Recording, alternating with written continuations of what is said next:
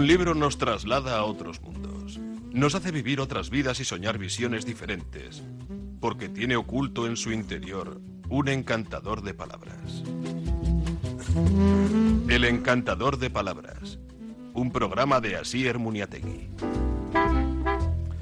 Eixo, atzaldeon zer torriak beste egun batez, liburuak nagusi ditugula, eta gaur batez ere, bueno, ba, psikologia munduan edo, bentsat, edo entzai munduan murrilduko gara, eta moralidadea zer dan eta zeintzuk arrisku dituen eta zergaitik e, gaur egungo mendetarako, bueno, ba, mehatxu bat edo amenaza baten e, moralidade hau, Pablo Malo psikiatrak e, idatzia dugu eta berau baita bertoko ba, unibertsitatean lan egin jakoa eta psikologia evoluzionista ditzen horretan ere aditua duguna. Buenas tardes, amigas, amigos, bienvenidos una tarde más al Encantador de Palabras y como todos los días, pues eh, metidos en, entre los libros algo que a mí me apasiona mucho, que es el ensayo y desde luego cuando vi el título de los peligros de la moralidad, dije, de esto tenemos que hablar y vi que era de Pablo Malo y bueno, pues porque la moral es una amenaza para las sociedades del siglo XXI y Pablo es psiquiatra experto en psicología evolucionista, mm, ha publicado en, en, la editorial Deusto y estos, estos peligros de la moralidad y por qué la moral es una, eh, una amenaza para las sociedades del siglo XXI. Dice que actualmente hay un elevado nivel de contaminación moral, que necesitamos menos moralidad y no más y también que desde Estados Unidos, pues también eh, pues, eh, hacia el mundo hay una explosión de moralidad. Eh, estamos con, con Pablo Malo. Pablo Arzaldeón, buenas tardes y gracias por estar con nosotros en el programa. Hola, buenas tardes. Gracias a vosotros por invitarme. Bueno, yo cuando vi el título dije, bueno, primero vamos a abarcar este fenómeno, pero tanto en su significado como en la búsqueda personal de poder entender, o para, para, poder entender, dices, qué pasaba entre nosotros y vamos, nos quedamos en casa, porque claro, ¿qué pasa? ¿Por qué nosotros eh, en, eh, el País Vasco, en Euskal Herria, eh, ante cosas que son supuestamente malas o lo entendemos como malo, eh, ¿por qué la sociedad en un grado significativo pues quizás no, no es que lo acepte, pero bueno, lo tolera o bueno, a veces lo justifica. Y bueno, para entender ese fenómeno, pues empiezas a hacer este ensayo, como decimos, publicado en Deusto, Los peligros de la moralidad, porque la moral es una amenaza para las sociedades del siglo XXI. Eh, claro, eh, ¿Qué entendemos por moralidad? Eh, yo cojo lo que dices en el libro, eh, esa nuestra capacidad para el lenguaje, ese lenguaje moral que no es lo mismo en todas partes, pero para, digamos, para entendernos, ¿qué entenderíamos por moralidad, por el término moralidad? Porque luego ya hablar de, de, ética es hablar de filosofía del bien y del mal, de metaética, de normas y costumbres, pero como moralidad, ¿qué podríamos decir a la gente para que lo entienda? Sí, es, sería fácil eh, para, para manejarnos y para entender Sí. el libro, y es muy fácil. Sería, eso has dicho tú, una capacidad, un mecanismo psicológico o una característica humana que consiste en que nosotros distinguimos entre bien y mal. Cuando vemos acciones y cosas allá afuera en el mundo, quiero decir, distinguimos cosas que están bien y cosas que están mal. En realidad, en el mundo, en mi opinión, no existe la moral, no está allá afuera la moral, no hay cosas buenas y malas allá afuera, solo hay, solo hay actos, solo hay conductas. ¿eh? Lo mismo que nosotros vemos colores, pero ahí no hay colores, hay solo longitudes de onda, pues nosotros vemos cosas buenas y malas, pero en realidad, según lo que yo planteo y los autores que yo he leído, ahí Sí. fuera no hay moralidad. Hay, ahí fuera hay, hay hijos de arañas que se comen a sus madres arañas, hay la mantis religiosa que cuando está teniendo relaciones sexuales le corta la cabeza al macho, es decir, allá afuera eh, no hay no hay una, una moralidad, ¿no? Pero los seres humanos tenemos esa capacidad de, pues, el mecanismo psicológico por el que distinguimos entre bien y mal. ¿eh? Entonces, dentro de, de- de nuestra moral, decimos que es el contingente, que es contingente a nuestra evolución. Eh, mm, luego, quizás contra la trayectoria evolutiva mm, se cambiaría la moral, es otra moral. eso es- entonces, ¿eso ¿cómo, podemos entender? Es decir, según nuestra evolución, lo que hemos vivido, que hemos convivido eh, en la época, incluso, no sé, eh, hay una moral distinta. Eso es difícil de entender. ¿eh? Mm. Esto que comentas de que Sí. si la evolución del ser humano hubiera sido diferente, eh, nuestra moral sería diferente, es un tema muy profundo y de muchas consecuencias y difícil de quizás de entender, pero eh, Darwin ya lo ya lo vio venir cuando cuando escribió Ujú. escribía un párrafo que pongo en el libro de cómo que si nosotros fuéramos abejas, pues, pues eso, que permitiríamos que las hermanas mataran a los hermanos tranquilamente y ni pestañaríamos, porque eso es lo bueno para que las abejas produzcan más abejas y se reproduzca la especie. Y lo mismo, si fuéramos mantis religiosas, pues nuestra Biblia o nuestro código moral, si lo tuviéramos, eh, diría que está bien cortarle la cabeza al macho, ¿eh? porque eso es lo que produce más, más mantis religiosas. Entonces nuestra moral también está hecha para que produzcamos más seres humanos. ¿eh? Entonces, si la evolución hubiera sido diferente, pues igual nosotros tendríamos una moral que, aceptaría que los hijos se coman a sus madres, como esas arañas, o como... es un poquito filosófico y elucubrar, pero los autores están bastante de acuerdo en esto, que, que, la, que la moral tiene, tiene, es producto de una evolución, de una selección natural, y esto sería así. Darwin lo relaciona también con la belleza. Con la belleza pasa un poco lo mismo que con la moral. No hay una belleza ahí fuera, ¿no? Como se suele decir, la belleza está en el ojo del que la mira, ¿no? Entonces, eh, nosotros consideramos a los bebés pequeños guapos o, bonitos, pero si, si nosotros fuéramos cucarachos, pues nuestros bebés cucarachos nos parecerían hermosos y los bebés humanos nos parecerían feos. ¿eh? y, y, también no sé si era Aristófanes o que era el filósofo que decía que si los caballos tuvieran dioses los representarían con forma de caballo. ¿no? Eh, es decir, que, que sí, la, la evolución que hemos tenido eh, hace que, lo que nosotros consideramos bueno o malo, porque como te digo, la moral es para que produzcamos más seres humanos. Es una tecnología para la cooperación, para que podamos convivir los grupos humanos y por lo tanto reproducirnos y, salir adelante. Si no hubiera moral, pues eh, si yo robo al que tengo delante cuando quiero, si mato al que me cae mal y no sé qué, los grupos se disolverían y desaparecerían. Los grupos que tuvieron moral desplazaron a los grupos que no tenían moral. Somos descendientes de gente que aprendió a colaborar, a no matar al otro, a ponerse de acuerdo, a tener unas normas, a tener como un código de circulación de tráfico para poder convivir socialmente. para ello, la moral... hay algunos pacientes y unos agentes morales también, ¿no? Explicas en el libro.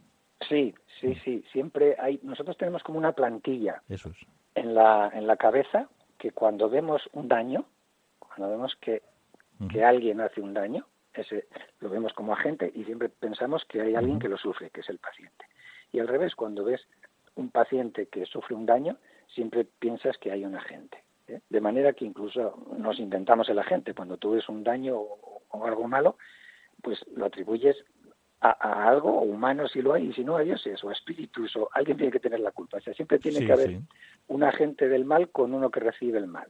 Y si no lo hay, te lo inventas. ¿eh? Bueno, y todo ello para llegar a unas jerarquías sociales a través tanto de lo que puede ser la dominación o la dominancia o a través del prestigio, ¿no? Porque al final parece que lo que nos importa realmente a, a los seres humanos es ser reconocidos, ¿no? Ese prestigio y a veces, bueno, pues a relevancia social y todas esas luchas a veces parece que van en base a eso. Y ahí tenemos también, pues, eh, bueno, luego hablaremos del tribalismo, pero también, pues, que mucha de esa moralidad está, parece que dirigida un poco a, a los observadores, a la galería. Actuamos, eh, no sé, pensando en los demás, en cómo nos van a ver los demás. Es quizás un poco la. Muchísimo. En, temas morales, muchísimo. Eh, como dices, la moral está muy relacionada con el estatus. El estatus es el lugar que ocupas en el grupo, en la jerarquía. Y una cosa que te da estatus es la moral, es decir, que seas una persona de buena catadura moral, que tengas un prestigio moral, como decías, eso te da estatus. Y los seres humanos somos unas criaturas hambrientas de estatus. Por el estatus hacemos lo que haga falta. Y entonces, para tú, tú valoras a las personas, eh, a tus amigos, a tal, los valoras por muchas cualidades y son inteligentes y tal, pero sobre todo por su moral, si son buenos moralmente, si son amables, si son ¿eh? cariñosos, si son buena gente. Entonces, como la gente valora eso, tú tienes que señalar a los demás tu moral, que eres una buena persona desde el punto de vista moral. Y estamos viendo en las redes y en todos los lados que se llama postureo moral, no sé si has oído el término, en inglés lo llaman virtue signaling, señalar virtud. Estamos continuamente hoy en día señalando lo virtuosos que, somos, porque eso nos atrae novias y nos atrae eh, compañeros y amigos pues de trabajo, de empresas o de lo que sea. Es decir, es muy importante. Entonces, en Twitter, en las redes, lo que hacemos todo el rato es, mira qué bueno soy, mira que no soy como ese otro, mira esos son los malos. Y yo soy sí, pero en el libro dices que, por ejemplo, que si las redes sociales, la condena de en redes eh, sociales equivale a la excomunión y la muerte social. Lo dices. y aquellos que, por ejemplo, no creemos en las redes o no participamos en las redes, estamos muertos de, antemano. pues, pues, estáis mejor porque no os enteráis de, muchas cosas por eso, que sí, pasan ahí.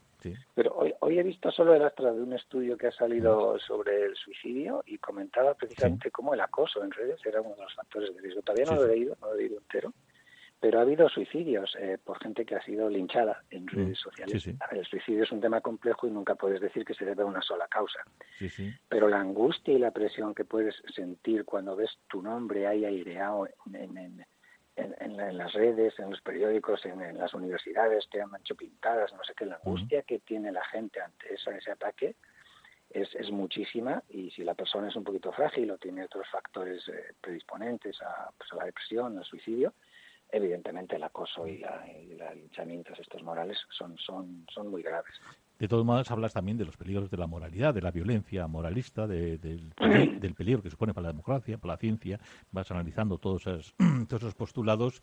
Eh, claro, la violencia eh, que se ejerce a través de, esa moralidad siempre tenemos, vamos, unos puntos de vista y unos componentes binarios en los que decimos, bueno, pues eh, es bueno o es malo. Claro, nos saltamos lo de es cierto o es falso o es verdadero o es un error y nos vamos siempre a lo bueno o a lo malo según nuestro criterio establecido normalmente por esas jerarquías que están en ese estatus, ¿no? Esa oligarquía, digamos, del pensamiento de la ideología en cada, En cada tribu. Sí, la violencia moralista es de los peligros que va el libro, ¿no? Los peligros de la moralidad. La violencia moralista es uno de los peligros más graves, más importantes, porque es la violencia, vamos, para los, oyentes, es la violencia que, que, cometes eh, en base a que tú crees que tienes la razón moral, que alguien ha hecho algo malo y que le vas a castigar. ¿eh? Fijaos que está comprobado en estudios que castigar a los demás eh, hace que se active el sistema de recompensa del cerebro. Nosotros tenemos un sistema eh, del placer, le llaman, o el sistema de recompensa, que cuando tú tomas drogas, cuando, cuando haces eh, ciclismo o corres, los, los, runners también tienen un subidón, eso estimula el sistema de recompensa, se libera dopamina, una serie de sustancias que te, pone, te sientes bien. ¿Entiendes? Pues castigar es, es recompensa. Entonces, la violencia moralista es cuando tú crees que te han hecho mal a ti y que tú estás legitimado para atacar a alguien. Entonces, tienes violencia, moralista a nivel individual. Por ejemplo, un caso sería estos asesinos múltiples en las universidades americanas o en las empresas que cogen un rifle y se cargan a 15 o 20 o lo que sea, porque normalmente les han echado del trabajo, les han, les han hecho, según ellos, sea real o sea imaginaria, alguna faena, y entonces ellos me dicen, sí, pues ahora os vais a enterar, ¿no? Y entonces van van de justicieros, de vengadores. Esa es una venganza eh, moralista. Pero la venganza moralista individual, bueno, pues puedes matar a, no sé, 40, 50, 70. Este Breivik que en Noruega, ¿os acordáis que fue una isla y mató a joven? No sé si fueron 66 o 76 o casi 80, que es una barbaridad. ¿eh? Pero el problema de la violencia moralista es cuando es grupal, es cuando va eh, eh, una etnia contra otra, un país contra otro, incluso los gobiernos implicados. Eh, eso ya nos metemos en unas cifras que solo hay que mirar el siglo pasado ¿no? para darnos cuenta, pues Ruanda, Yugoslavia, en fin, el Gulag, el Holocausto, Armenia, para darnos cuenta de, lo tremenda que puede ser la violencia moralista y de, y de, las barbaridades. En, ese, en ese campo me gustaría hacerte una pregunta que está en el libro y que es, creo que es casi imposible contestar, pero ¿tiene sentido castigar a las personas por actuar según sus convicciones morales? El tema es dónde te colocas tú, eh, en, qué, qué, marco de referencia es el que tomamos de referencia, ¿no? Porque eh, claro, lo que para uno es un luchador por la libertad, para otro es un terrorista. Claro, ahí está. ¿Me entiendes? Este, este, este, es el problema de las dos caras de la moral que, tratamos. Y sobre todo, ¿quién, quién define cuál es la realidad? Entonces, cuando hablamos de realidades sociales, fíjate que la realidad física es difícil de, aclarar. Simplemente, fíjate, el cambio climático, si la temperatura sube o baja, fíjate el lío que tenemos con eso. Pues en la realidad, el decir si, no sé, si por decir algo, ¿eh? si Cataluña está oprimida o no está oprimida, qué parámetros tenemos, cómo lo medimos, no tenemos un aparato o una máquina que nos diga si ¿no? Si, si pasa del nivel de opresión, pi, si pita, si, ¿entiendes? Eh, ¿Dónde estamos? Mm. Es difícil saber dónde estamos. Y entonces las conductas morales no responden a la realidad de algo objetivo, responden a lo que tú crees que es la realidad. Claro, pero ahí, están los códigos, ¿eh? Es que a mí me parece que ahí están los códigos, claro, según qué tipo de códigos, si la moral siempre está por el bien y el mal y quién establece lo que es bueno y lo que es malo, ahí no hay ningún tipo de, entendimiento, de arreglo. Lo que pasa es que, la moral llega, llega hasta el límite de tu grupo.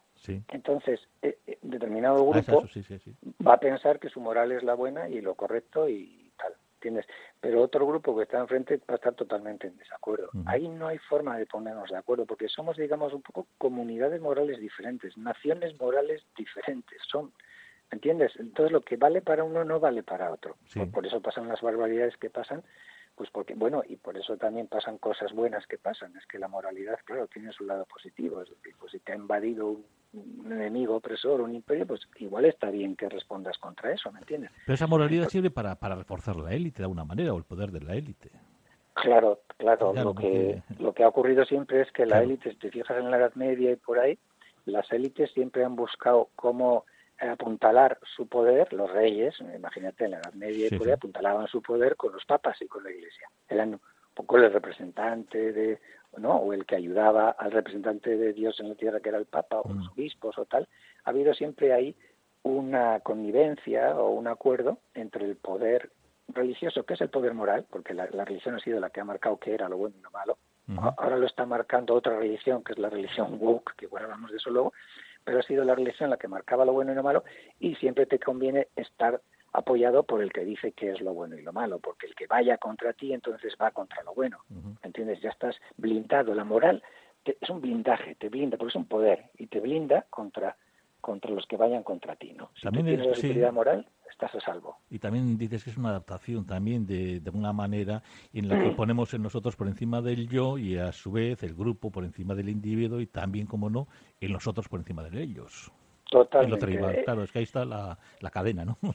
claro, eh, la moralidad va sobre todo de cómo los individuos tienen que Mm, doblegarse y, ceder ante el grupo. O sea, si somos una especie social, si cada uno hiciera lo que da la gana, pues, pues esto se acababa. Entonces, digamos que la moralidad es como una especie de app, de aplicación de este de, de móvil, que nos han metido en el cerebro y hace que nuestra conducta se adapte y, obedezca a lo que es bueno para el grupo.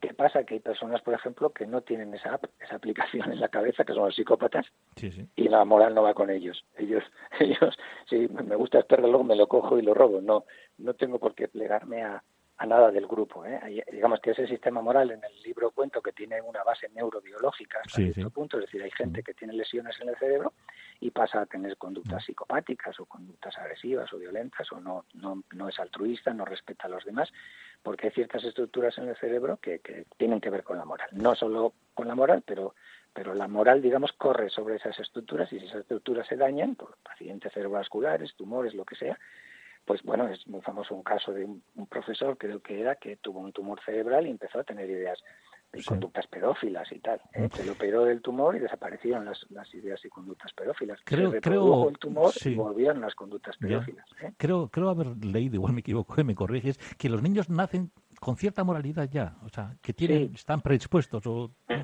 Sí, sí, se han hecho Vienen de serie, ¿no? O sea, con esa moralidad. Sí, bueno, viene unos rudimentos, un borrador. un borrador. quiero decir, la moral depende tanto de lo biológico, como te estoy diciendo, y cosas ya genéticas, y luego de un aprendizaje y de la cultura. ¿eh? Pero se han hecho experimentos con niños muy, muy pequeñitos, incluso de meses, y sobre todo de edades en las que todavía no han podido ser socializados, ¿entiendes? Claro. A los dos años, incluso año y medio, nueve meses incluso, y se les pone muñequitos y que juegan los muñequitos, un, pollazo con el otro, y viene uno malo y mm. les ataca a los otros, y luego les dejan que elijan a ver con quién quieren ellos jugar y tal, y quieren jugar con el bueno, con el que mm. ayuda, con el que incluso se les ha hecho experimentos a ellos y los niños ven que, por ejemplo, un adulto no llega a coger un objeto y va el niño y, le, se lo acerca, y, ¿me entiendes? Hay conductas ya altruistas y de empatía, y, morales en los niños mucho antes de que realmente mm. puedas enseñárselas. Y luego ya van aprendiendo, lógicamente, cuando los padres van reforzando todo eso y van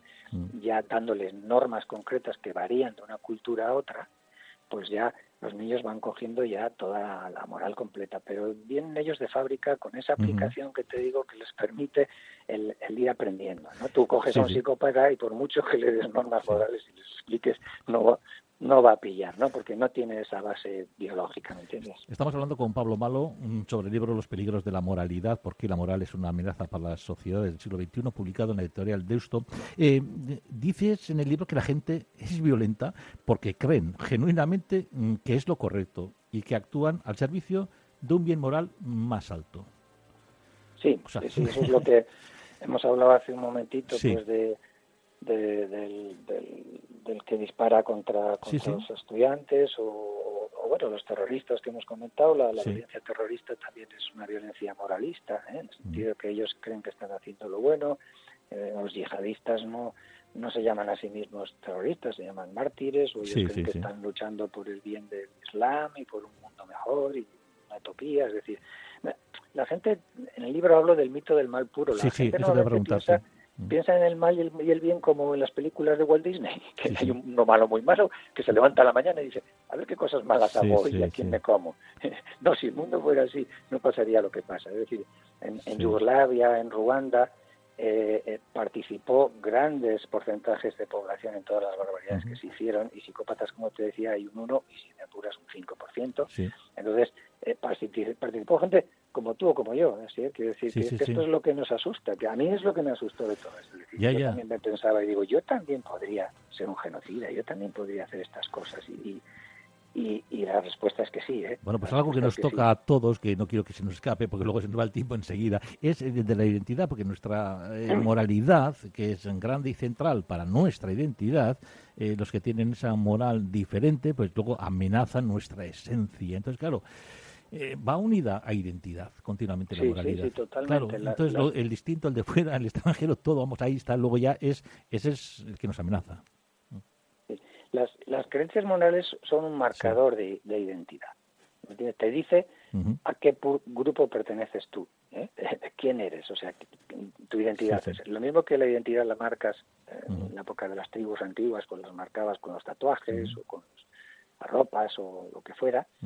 Eh, hoy en día, que, es muy diferente, eh, tú sabes los que son de tu grupo, quiénes son los tuyos por, por, por las creencias. No, este es pro aborto, ¿no? Pues bueno, pues este es de mi grupo, este es de los míos, ¿no? Este es en contra del aborto, pues bueno, este es del otro grupo, este no es, no o sea, nos dividimos en tribus en base un poco a la ideología, las creencias morales que, que tenemos sobre las cosas.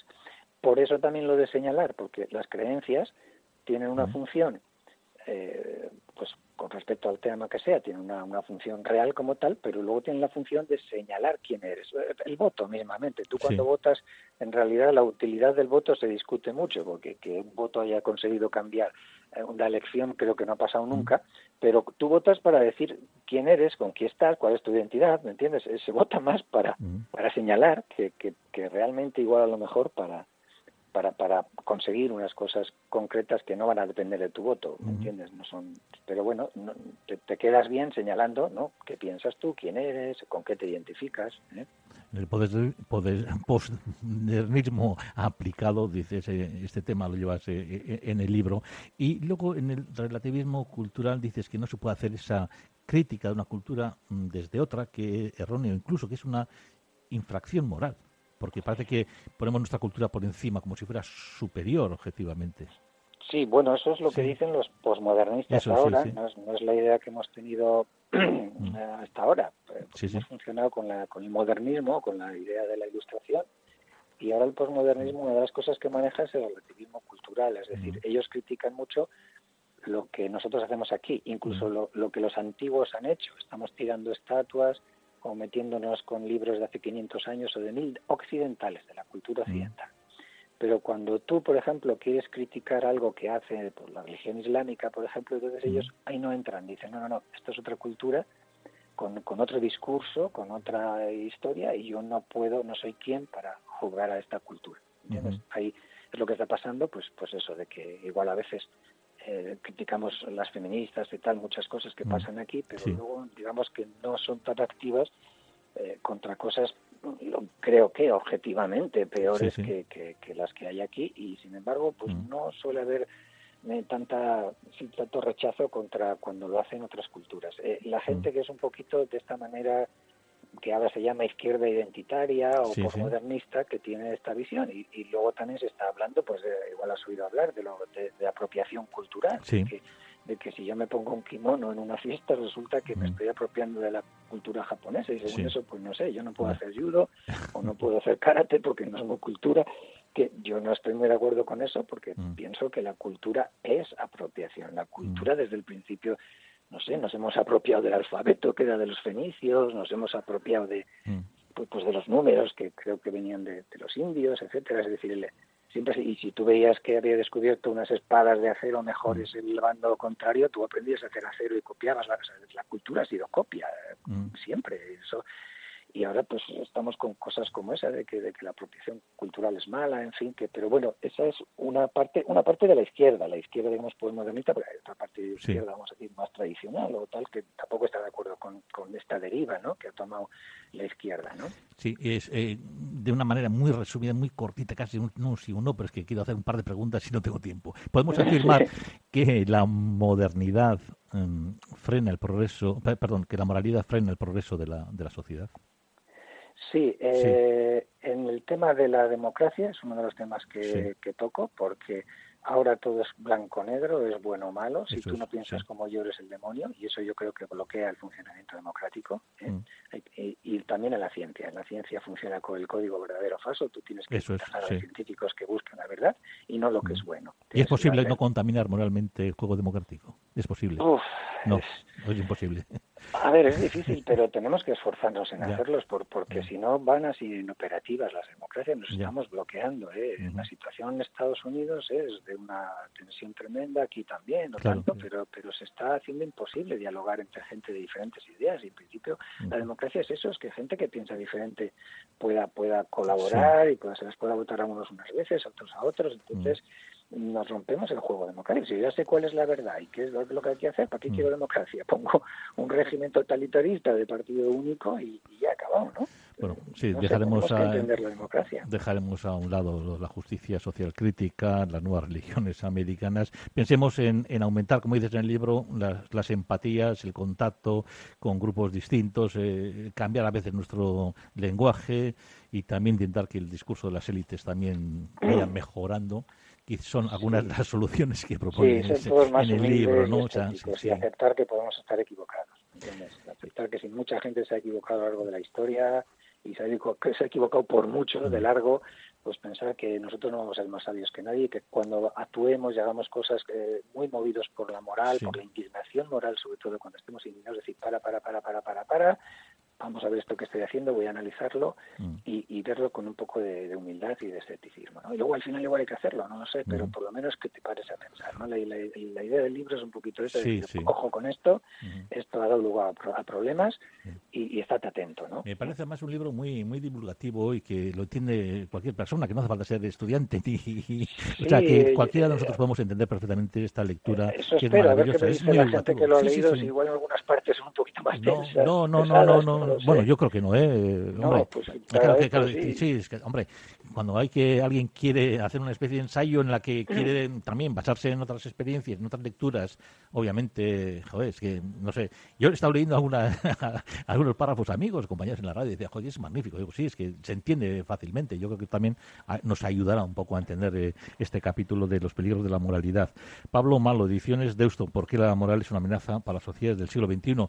Ha sido un placer, nos ha quedado muchísimo para, hablar, pero es que eh, hay tantos temas en este libro y, yo creo que lo que vamos a hacer es recomendar a la gente que se lo compre que se lo lea. Los peligros de la moralidad. Pablo Malo, ediciones de esto. Pablo, es que ricasco por estar con nosotros y no nos queda más que 10 segundos para decirte agur. Hasta, hasta siempre. Gracias. agur. Eta jargonekin zuerire, biharte dinzu eta lausten izenean, asier, netekin aurra zue. Jaiko lagun musion, diotez, aio aio.